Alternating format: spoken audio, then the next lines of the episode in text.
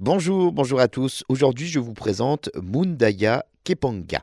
Il s'agit d'un tout petit bonhomme, la peau mate, la barbe longue et grisonnante, une chemise et un pantalon kaki, et on a du mal à lui donner un âge précis, et surtout, eh bien, il porte tout le temps son chapeau traditionnel, une manda, une petite coiffe traditionnelle en plumes de perruche et de cacatoès.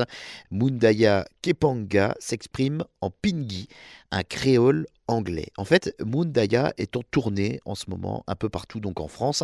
Alors, ce n'est pas une rockstar, mais un chef Papou qui vient donc rencontrer des lycéens pour parler déforestation.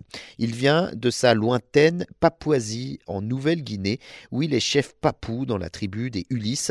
Ça fait 15 ans justement que Mundaya Kepanga sillonne la planète. Il a rencontré ces derniers jours les lycéens en France, des étudiants dans les universités, notamment dans son village, il vit dans une hutte et il vit des produits qu'il vend et qu'il récolte dans son jardin. Mundaya euh, fait le tour de France en quatre mois pour parler environnement, pour parler déforestation.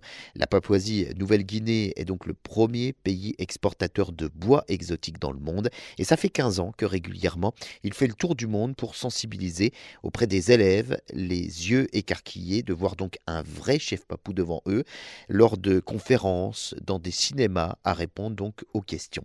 Et cette année, eh bien, euh, Mungaya euh, veut promouvoir aussi le documentaire Frères des arbres, réalisé par euh, Marc Dosier et Luc Maresco, qui met en lumière euh, les ravages de la déforestation massive chez lui en Papouasie-Nouvelle-Guinée.